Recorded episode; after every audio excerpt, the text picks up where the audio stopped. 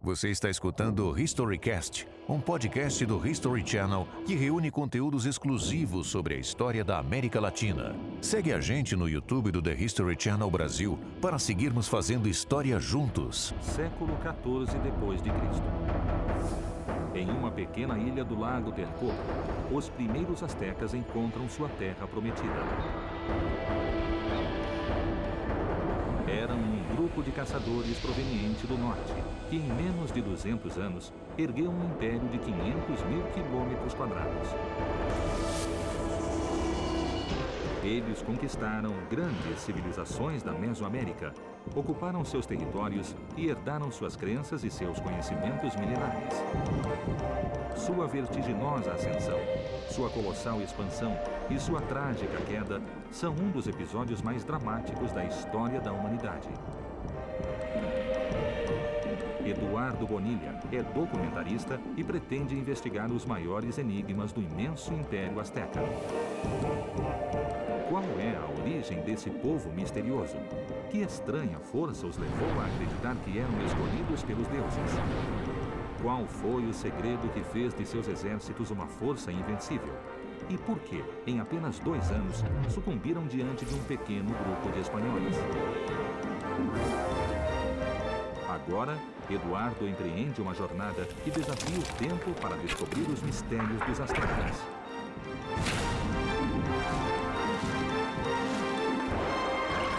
A exploração começa. Exploração Azteca.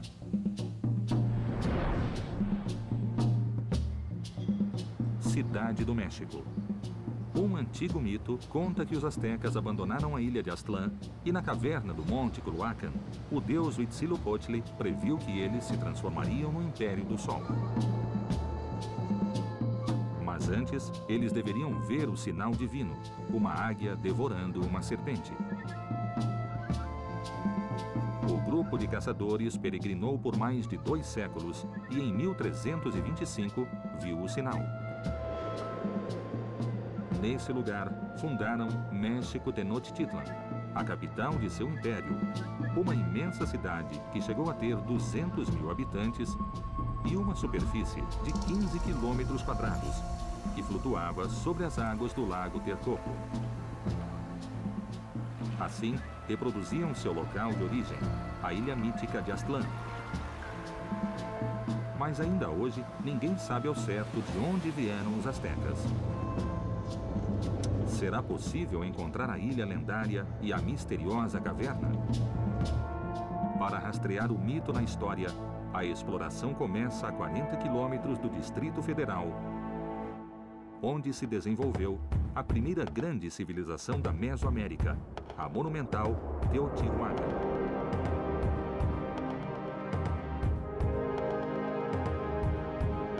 Ela foi o lugar mais sagrado do Vale do México, e os astecas acreditavam que o sol havia nascido naquele lugar exato. Seria o mito de Aztlán uma representação simbólica de Teotihuacan, a cidade que dominava o centro do México mil anos antes do Império Azteca? Sérgio Gomes realiza investigações há anos nesse local. Quem são os Teotihuacanos? Quem foi essa sociedade? Foi uma sociedade formada desde o início pela integração de uma grande quantidade de grupos étnicos. E sabemos pelas pesquisas que temos realizado há, há várias décadas que a cidade teve uma extensão de cerca de 23 quilômetros quadrados. Uma cidade perfeitamente urbanizada, construída numa espécie de rede perfeita, foi construída como uma réplica eh, da forma como eles concebiam o universo. O traçado urbano de Teotihuacan tem uma linearidade exata. Tanto a Estrada dos Mortos como a Pirâmide do Sol e da Lua estão posicionadas 15 graus e 18 minutos ao leste do norte. Que misterioso propósito teria essa precisão? Essas construções que têm a forma de bases de pirâmide representam as montanhas. São uma espécie de representação simbólica das montanhas. Por que as montanhas? Porque a montanha é um elemento sagrado. Ela marca o momento da criação original. Os teotihuacanos construíam suas pirâmides para que fossem montanhas sagradas onde se comunicavam com seus deuses. O mito asteca diz que o deus Huitzilopochtli previu sua glória numa caverna em um monte. Seria essa uma referência ao interior de uma pirâmide? Em 1971, aos pés da Pirâmide do Sol, foi descoberta a entrada de um túnel milenar. Seus 100 metros de comprimento terminam em uma caverna de quatro câmaras. Seria essa a caverna sagrada do mito asteca? Ao sul de Teotihuacan se encontra outra misteriosa relação entre astecas e teotihuacanos. O Templo da Serpente Emplumada, um deus que os astecas chamavam de Quetzalcoatl. Seu culto vem de 3 mil anos atrás. O culto à serpente emplumada não tem origem em Teotihuacan, mas é nela que se cristaliza e se conjuga todo esse conceito da serpente emplumada. E de Teotihuacan se expande a muitas outras culturas na Mesoamérica desse tempo. Esse Deus misterioso reunia as forças do céu em sua plumagem e o poder da terra em seu corpo de serpente. Seu templo se encontra no extremo de uma praça retangular, meio metro abaixo do nível no solo. Os teotihuacanos construíram e prepararam a cidadela para inundar. Não para inundar com grande quantidade de água, mas para formar um espelho onde se via a montanha emergindo do mar primordial. A cidadela foi desenhada para que, em épocas de chuva, a praça de 400 metros de lado inundasse. Assim, o templo se transformava num símbolo da criação original. A ilha que emerge do mar primordial será essa imagem que os astecas utilizaram para definir a ilha mítica de Aztlán. Essa cidade foi abandonada por volta do ano 650 ou 700 depois de Cristo. Os astecas chegaram a esse lugar muitos séculos depois e o consideraram um lugar sagrado, um lugar mítico. Eles não tiveram nenhuma relação com Teotihuacan mais do que em termos simbólicos. Astecas e teotihuacanos compartilhavam o culto à serpente emplumada e a seus principais símbolos: a ilha primordial e uma caverna sagrada no interior de uma montanha. Mas se tratavam somente imagens simbólicas ou foram espaços verdadeiros que ainda não foram descobertos?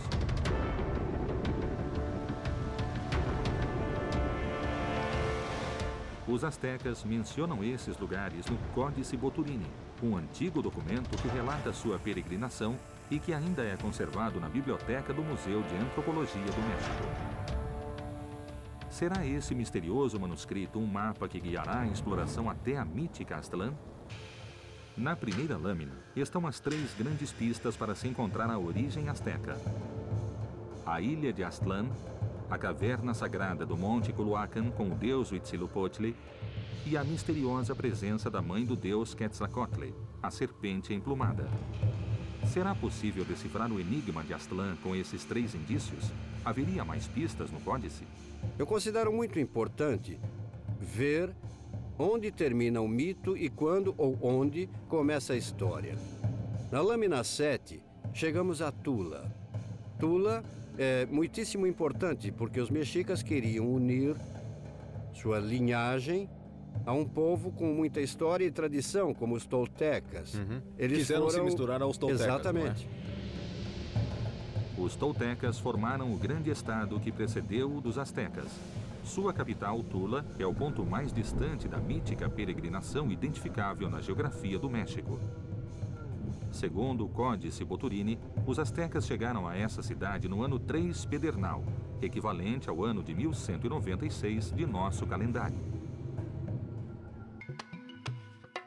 Se Aztlán existe, a única maneira de encontrá-la seria refazendo a mítica peregrinação narrada no Códice Boturini. 80 quilômetros ao norte do Distrito Federal, no estado de Hidalgo, fica a cidade de Tula, a capital do Império Tolteca. E a parada asteca mais distante que se pode rastrear na história e no território mesoamericano. A cultura asteca ou mexica é descendente direta dos dois grandes impérios que a precederam no centro do México. O primeiro grande estado, Teotihuacan, surge no ano 200 a.C. e seu poder se estende até 700 depois de Cristo. Tula herda a supremacia do vale desde 800 de nossa era até sua queda em 1100. Finalmente, os astecas se tornam os senhores da Mesoamérica do século XV até a chegada dos espanhóis. Em Tula, a serpente emplumada se transforma no rei Topiltzin Quetzalcoatl, um misterioso homem-deus, branco e barbudo, que reina até 850 depois de Cristo. Sete séculos depois, os astecas ainda temiam seu profetizado retorno. Onde e quando se origina o culto a este misterioso homem-deus? As origens do culto ao deus Quetzalcoatl são antigas. Há imagens de serpentes emplumadas desde a Nicarágua e a Costa Rica até o sul do Arizona e até o Novo México. Há representações da serpente emplumada ao longo de mais de 4 mil quilômetros desde a laguna de Assososca, na Nicarágua, até o sul dos Estados Unidos. Na península de Yucatán, os maias a chamavam de Cuculcã. Em Veracruz, para a civilização do Tarim, era Trece-Conejo. No centro do México, Quetzalcoatl.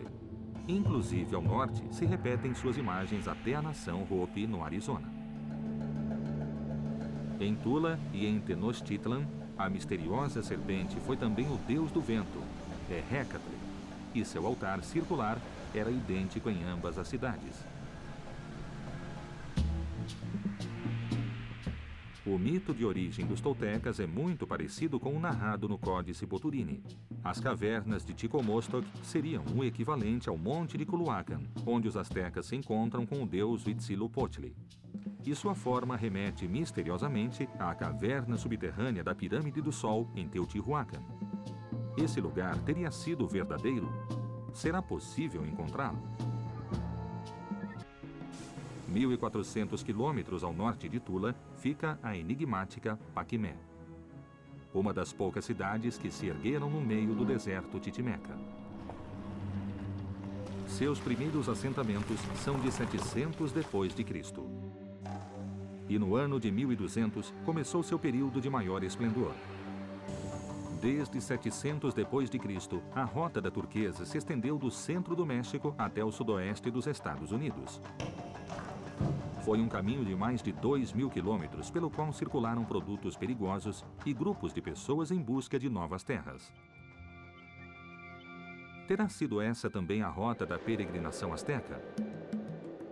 Então, é provável que as pessoas que chegaram a Paquimé tenham ficado aqui, mas os astecas estavam buscando uma terra prometida. Então, eles não encontraram em Paquimé a Terra Prometida uhum. e seguiram Quer para o dizer sul, que entende? são dois grupos que podem ter partido juntos de um único lugar de origem. É, Sim. Os habitantes de Paquimé chegaram aqui, se estabeleceram e os astecas seguiram até o sul. Exatamente. Paquimé era de grupos organizados socialmente através de clãs. Esse clã selecionava um ente da natureza, que pode ser uma serpente ou que pode ser até Vênus, para representar a si mesmo. Por esses sistemas de religiões totêmicas, e é provável que os astecas, em suas origens, tenham sido totêmicos. A segunda lâmina do Códice Boturini descreve o início da peregrinação, quando os astecas abandonam Aztlán, divididos em clãs. Um deles leva o Huitzilopochtli, o deus do fogo asteca, nas costas e seu animal totêmico é a serpente. Esse clã teria relação com o grupo que construiu o montículo da serpente em Paquimé? Será uma primitiva referência a Quetzalcoatl, a serpente emplumada? O montículo da serpente de Paquimé é uma construção simples, mas sua mensagem é contundente. A cabeça aponta para o norte. Estaria ela indicando o lugar de origem dos astecas? Que povos se encontravam ao norte de Paquimé? Há mais de mil anos, a nação Hopi ocupa os territórios do norte do Arizona. Segundo sua mitologia, seus antepassados migraram desse lugar para os quatro pontos cardeais, para depois voltar à sua terra sagrada, o centro do universo. Sugestivamente, a língua e os símbolos que os Hopis ainda usam são semelhantes aos usados pelos astecas há mais de 500 anos. Essa região teria sido habitada pelos primeiros astecas? Os Hopis chamam esse lugar de Tiahuanasabi, o centro do mundo. Mil anos atrás, seus antepassados estabeleceram as principais aldeias em correspondência direta com o cinturão de Orion. Oraibi fica em Third Mesa, que se alinha com a estrela Mintaka. Shongopov em Second Mesa, com Ainilan. E o Alpe, em First Mesa, corresponde a Unitaki. Segundo seus mitos, foi nessa região que se iniciaram as migrações dos vários clãs Hopis. Seria esse também o legendário deslocamento da mítica Aztlán? Tudo parece indicar que os astecas fizeram parte do clã Hopi da Serpente. Seus símbolos, suas práticas guerreiras e suas crenças em mundos prévios são pistas indiscutíveis. Nossos ancestrais estavam vivendo nessa área, em várias aldeias, e todas as histórias que o clã Hope conta são de que a terra ferveu. Ela começou fervendo e tremendo antes da erupção. Aí, finalmente, a erupção ocorreu. E toda essa área foi deixada queimando, com toda a lava saindo de dentro da terra. Há quase mil anos, o campo vulcânico São Francisco entrou em erupção. O mar de lava cobriu uma superfície de centenas de quilômetros quadrados e a nuvem de pó e cinza produziu uma devastadora mudança climática que provocou deslocamentos enormes da população. Esse fenômeno ocorreu entre os anos de 1050 e 1150 d.C., data estimada do início da migração asteca. Terá sido essa a causa da mítica peregrinação?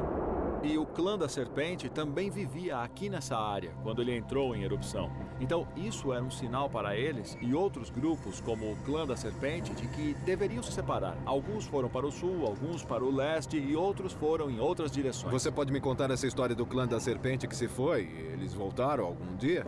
Bom, não, eles não voltaram, mas nós temos em comum a cultura, os símbolos, a língua o que mostra que ainda estamos ligados de alguma forma. Nós temos com eles laços antigos. Por exemplo, a história de Parrana. Para nós, Parrana é o irmão branco mais velho que foi embora quando as migrações começaram. Quando ele foi para o leste, disse que um dia ele voltaria. Nós também esperamos que Parrana volte. Os vínculos entre astecas e Hopis são cada vez mais profundos. O mito de Parrana é idêntico ao do homem-deus Quetzalcoatl, o que pode demonstrar que esses povos tiveram uma origem comum. A origem dos astecas é um enigma. Algumas pistas sugerem que no início podiam ser um grupo de caçadores nômades que peregrinou desde o sudoeste dos Estados Unidos. Mas é provável que, uma vez que alcançaram o controle do Vale Mexicano, tenham reinventado seu passado para legitimar seu poder frente aos outros grupos que migraram como eles desde o norte distante. A historiadora Maria Castaneda de La Paz assegura que o mapa de Sigüenza traz uma nova visão sobre a origem dos astecas. O que você pode me dizer sobre o mapa de Sigüenza? Bom, Qual é a importância olha, dele? Isso, o mapa de Sigüenza é uma das versões da peregrinação asteca no que diz respeito à saída dos protagonistas, os astecas de Aztlán. E a tradição diz que lá aparece o deus Huitzilopochtli, que prevê um futuro grandioso para eles. Isso é bastante incomum, porque há uma série de documentos e temos muito bem estabelecida essa tradição, em que se diz que quem viveu na cidade do México saiu de Ticomostoc, enquanto temos outra série de documentos que dizem que saíram de Aztlán. Temos dois lugares de origem nas histórias, e diferente de Aztlán, Ticomostoc é um lugar de uma tradição muito antiga na Mesoamérica. Ticomostoc é o lugar de origem da maioria dos povos que migraram para o centro do México. Mas os astecas afirmavam ter vindo de Aztlán. No mapa de Sigüenza, a lendária Ticomostoc é só uma escala menor da peregrinação. Que segredo oculta a diferença entre o lugar de origem asteca e o do resto dos povos do Vale Mexicano? Somente os Tenochtitlas vêm de Aztlán. Como eu disse, Ticomostoc é um lugar de onde costumam vir os povos que migravam do norte, menos os Tenochtitlas. É um lugar inventado e é novo. Ninguém mais vem de, de Aztlán. Por que você acha que os astecas inventaram um novo lugar de origem?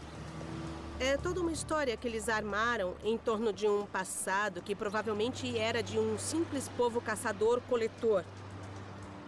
Para mostrarem-se diante da história como o povo predestinado pelo deus Huitzilopochtli a conquistar grandes partes da Mesoamérica. As diferentes versões da peregrinação permitem supor que os astecas manipularam sua história para provar um destino divino. No Templo Maior, os astecas simbolizaram a base dupla que sustentou o sucesso do império: a água, a agricultura e a vida sintetizadas no Templo Atlaloc. E o fogo, a guerra e a morte, representados no altar ao deus tribal Huitzilopochtli. Os mexicas vão representar uma recriação do cosmos nesse, nesse espaço que é sagrado. Esse é o Axis Mundis, é o centro do universo. Aqui se realizava a prática do sacrifício humano para que permitisse que o cosmos e que o universo uh, continuassem funcionando. Faziam isso para alimentar o Sol, para que ele continuasse o seu ciclo.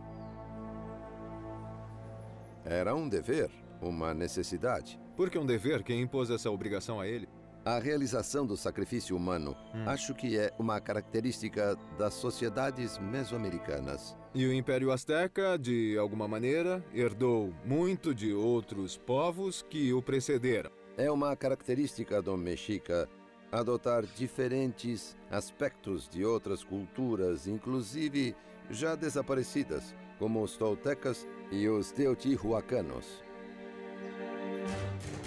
A tribo dos astecas conseguiu o impensável. Em um século, se impôs aos poderosos povos que ocupavam o Vale do México e herdou a responsabilidade cósmica de teotihuacanos e toltecas. Alimentar o sol com sangue humano. Mas qual era a verdadeira função dos sacrifícios humanos? Eles correspondiam a seu fervor religioso ou foram utilizados para gerar temor em seus inimigos? A ambição de poder asteca era incomparável. Cem anos depois de controlar o vale, tinham conquistado as grandes civilizações da Mesoamérica. Quais eram suas táticas de guerra invencíveis? Que segredo dominavam seus esquadrões de elite, os temidos guerreiros Águia e Jaguar? A pequena ilha do Lago Texcoco se transformou em uma das cidades mais monumentais da antiguidade. Como conseguiram erguer Tenochtitlan sobre as águas de um lago? As chaves para resolver os enigmas do Império Azteca permanecem ocultas embaixo do solo mexicano. Este foi um conteúdo exclusivo do History Channel. Segue a gente no YouTube do The History Channel Brasil para seguirmos fazendo história juntos.